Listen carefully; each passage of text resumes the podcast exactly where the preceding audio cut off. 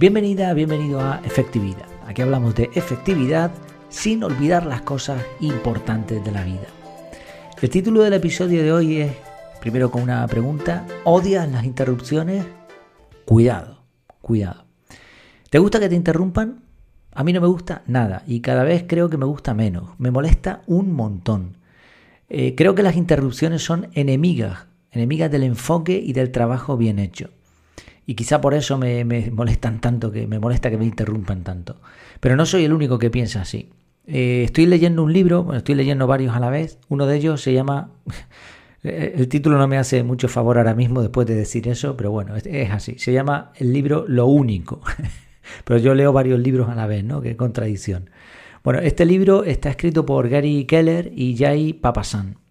Y tiene una gráfica muy interesante. Dejaré la gráfica en el canal de Telegram para que la puedas ver. Bueno, es muy sencillita de todas formas. Eh, te dice en una línea temporal de inicio a final, tiene tres bloques, digamos, actividad principal, cambio o interrupción, reorientación, distracción, cambio, reorientación y actividad principal. Y abajo, en la parte de abajo, tiene lo mismo, pero enfocado de otra manera. Flujo de trabajo centrado. El otro era flujo de trabajo interrumpido. Y en el flujo de trabajo centrado solamente es una barra que pone actividad principal, principal ¿no? inicio y final. Lo que quiere enseñar esta gráfica es que cuando tú estás realizando una actividad y hay una interrupción, hay un cambio en el cerebro, en lo que está haciendo, en la tarea que está realizando y una reorientación. Entonces eso al final te consume prácticamente el doble de tiempo que si simplemente hubieses hecho la actividad principal estando enfocado. Esto es algo que también aparece en otros libros, como en el libro Enfocado de Cal Newport, Deep Work se llama en inglés, creo que es Enfocados en español. Y bueno, y tiene sentido, ¿no? este libro lo único explica, eh, después hablando de este gráfico, lo siguiente. El coste en términos de tiempo adicional al pasar de una tarea a otra depende de lo complejas o sencillas que sean esas tareas, señala el investigador Dr. David Mayer. Puede ir desde un incremento de tiempo del 25% o menos en caso de tareas sencillas a más del 100% en el de tareas muy complicadas. La alternancia de tareas conlleva un precio. Esta es la cita del libro. Y en la gráfica se representa justo eso, un incremento del 100%, el doble. Tardarías el doble con una interrupción. No es lo mismo que te interrumpa a tu jefe para decir, oye, ponte con esto un momento, que a lo mejor nos va a requerir un montón de esfuerzo y cuando volvemos a la actividad principal ya no sabemos ni, ni lo que estábamos haciendo. No es lo mismo eso que te interrumpan un momentito para decirte, oye, ¿quieres un cortado? ¿Quieres un cafecito? No es lo mismo, evidentemente, ¿no? Entonces, dependiendo de la distracción, te va a quitar más o menos tiempo. La solución para esto es sencilla. Quitar todas las notificaciones y hacer ver a los demás, a los que están alrededor, que vamos a estar enfocados y por lo tanto que no nos molesten. Y todo esto suena muy lógico y nos imaginamos a ese escritor en su casa alquilada en la playa, esa imagen idílica escribiendo cuando las musas le, le llaman y cuando está fatigado sale a la playa porque además de escritor es atleta de triatlón, por supuesto, y guapo, y bueno, y se pone a correr ahí en la playa y conoce gente, y después vuelve a su despacho y empieza a escribir dos días enteros, ¿no? Y esta imagen, pues, es la que nos venden en algunas películas, incluso en algunos libros, pero aquí solamente nos están presentando una cara de la película. Lo que dice, no contradigo lo que dice el libro Lo Único, ni lo que dice Deep Work, ni, libros así, pero falta la otra cara. Y es que resulta que el cerebro tiene unos límites de tiempo de concentración, unos límites de tiempo de enfoque. Y además, lo que parece ser es que estos límites van cada vez a peor. He leído algunos libros al respecto, como por ejemplo uno que se titula La civilización de la memoria de pez, y algún otro que mencionan este, este tema. ¿no? Nuestro cerebro, debido al ritmo de trabajo que llevamos, a la forma en que consumimos contenido, cada vez tienen menos capacidad. Mm, o, se utiliza esa capacidad de otra manera, no, lo sé. Una anécdota que, que, me vino a la cabeza pensando en este tema tiene que ver con los cines. Antes, antiguamente, los cines te prohibían usar el móvil mientras estaba viendo la película. Ahora ya mm, pasan, ya les da igual porque han llegado a la conclusión de que es imposible pedirle a una persona que durante dos horas no utilice el móvil. Te estuves en el cine, todo el mundo, y lo hacemos, yo lo he hecho también, ¿no? paras un momento, dejas de ver la película y te pones con el móvil. Y ves a tu alrededor un montón de pantallitas encendidas. No somos capaces ni de aguantar esas dos horas de concentración pasiva, que está bien una película, ¿no? Bueno, ¿cuál es la solución a esta otra cara de la película? Pues aquí vienen al rescate dos técnicas, dos conceptos muy interesantes. Uno son los tiempos Pomodoro. Pomodoro en italiano es tomate y tiene que ver con esa técnica que inventó un señor de mm, poner un cronómetro regresivo, de ahí lo de Pomodoro, este cronómetro típico de las cocinas que se pone cuenta atrás y, ponerle una serie de tiempos. Él estableció estos tiempos en 25-5, 25-5, 25-5 y 25-20. 25 minutos de tiempo enfocado, 5 de descanso, 25, 5 y el último descanso más largo. Y así se supone que es la mejor forma de trabajar enfocado, provocando esas pausas. Porque como ya sabemos que el cerebro no va a poder soportar mucho tiempo y vas a empezar a no rendir, pues provocamos la pausa y después como que el cerebro se refresca. Unas pausas breves también para que no dé tiempo a perdernos demasiado. Y el segundo concepto es Seigarnik. Este estudio demostró que cuando tú tienes una tarea en mente y la dejas de pronto parada, el cerebro quiere terminarla, quiere tener esa sensación de tachar tareas. Esto se utiliza en series, en juegos. Lo que hacen es, te, ponen a... Bueno, de hecho tiene un nombre en inglés que, creo que es cliffhanging, hanging o algo así, ¿no? Bueno, eh, eh, está el hombre en el precipicio ahí agarrado a la rama y de pronto te aparecen las letras continuará. Y tú dices, no, ¿cómo que continuará? Explícamelo ahora, no me dejes así, ¿no? El cerebro quiere terminar eso, quiere saber qué pasará al final.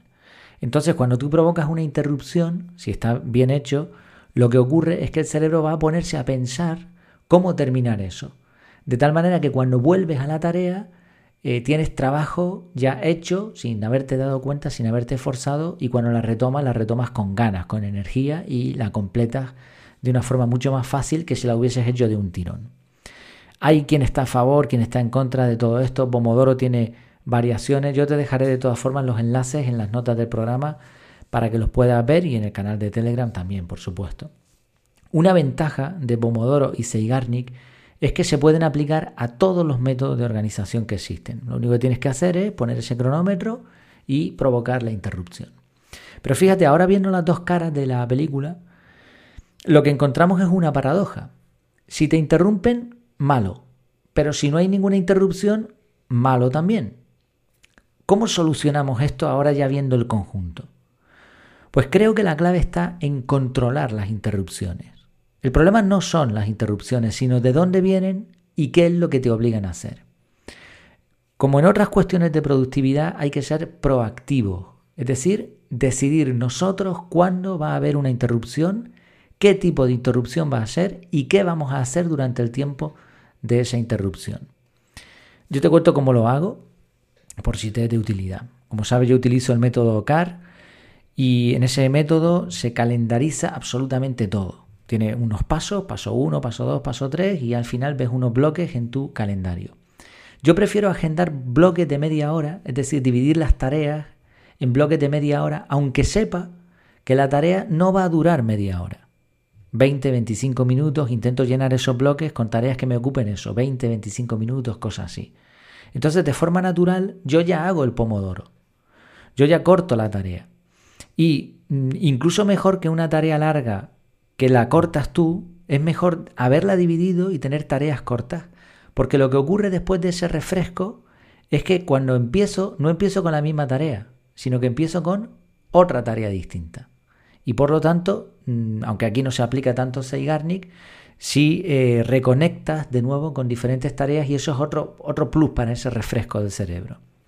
Y cuando tengo ya tareas grandes que hacer, tareas gordas, pues ya pongo un bloque más grande y ahí sí utilizo Pomodoro aproximadamente, tampoco me vuelvo loco por poner cronómetros, intento ponerlos cuando sé que va a ser muy larga y muy espesa, pero otras veces simplemente voy mirando el reloj y voy haciendo pausa. Y ahí sí aplica el efecto Seigarnik y yo por lo menos lo noto. La ventaja de ponerlo así en un calendario con bloques de tiempo ya definidos de antemano es que se ve de una forma visual, se ve fácilmente. Esta es la forma en, como lo hago yo, pero bueno, la idea, el principio que está detrás es el mismo. Prever tú las interrupciones decidir qué es lo que vas a hacer en esas interrupciones y, cómo será y cuánto, cuándo será, cuánto será el tiempo de refresco. Puedes probar con Pomodoro, con variaciones de tiempo, está también el presupuesto de tiempo. Puedes utilizar, lo más fácil es un cronómetro regresivo, que lo tienes quizá en el reloj de pulsera o bien en el móvil.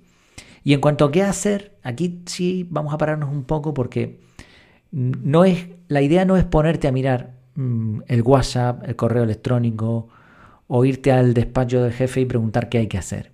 Porque entonces lo que va a ocurrir es que vas a dejar una tarea a medias y te vas a poner con otra. Entonces no estás refrescando, estás cambiando de tarea, dejando cosas a medias. Y eso mm, yo creo que coincidirás que no es demasiado bueno, no es positivo. Lo ideal es que sea una pausa breve, cinco minutitos, cosas así, que nos levantemos, muy importante si estamos sentados mucho tiempo, levantarnos, caminar, estirar un poco las piernas y hacer una actividad distinta que no requiera un uso intensivo del cerebro. Esto lo decía el estudio que leímos al principio y que no requiera tiempo, o sea, que no sea algo variable. Si tú miras el WhatsApp o el correo y ves algo interesante o ves algo que te han pedido, puede estar la tentación ahí de ponerte con eso. Entonces, no, te tomas un cortadito, un té, bebes un poco de agua, te, te refrigeras internamente, ¿no? Y, ya está. Te hidratas, ¿no? Es la palabra mejor, correcta. Y cinco minutitos, cosas así, y vuelves a la carga. Una aclaración importante con este tema. No podemos estar todo el día así, por mucho que haya métodos que nos permitan trabajar de forma más enfocada y en los que se ahorre tiempo. No puedes estar 24 horas así, ni, ni 16, ni 12, ni probablemente 8 horas. Podrás aprovechar, perdón, a lo mejor 4, 5 horas de trabajo enfocado y con pausas, como estamos explicando, poco más porque no, no damos para más ahora mismo. Todo lo que sobre de ese tiempo, todo lo que vaya más allá, va a ser trabajo de poca calidad. Tendrás que hacer pausas, echarte una siesta, pausas más largas me refiero, eh, una buena alimentación, un buen descanso. Se tienen que dar muchos factores para que una persona mm, haga un trabajo de calidad enfocado durante tantas horas todos los días. Pero por otro lado, y aquí viene otra aclaración importante, tampoco podemos vivir la vida como un perro que está comiendo y que desde que tú te acercas te ladra, ¿no? Como, eh, no te acerques que esta es mi comida. No podemos estar todo el día enfocados impidiendo a todo el mundo a nuestro alrededor que, no nos digan ni hola.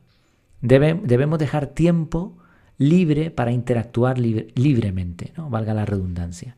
O sea, puede haber un tiempo enfocado, como hemos dicho, pero tiene que haber gran parte del día en la que no exista esa rigidez, en la que tú te puedas mover libremente, que te puedan interrumpir y no pongas esa cara de perro.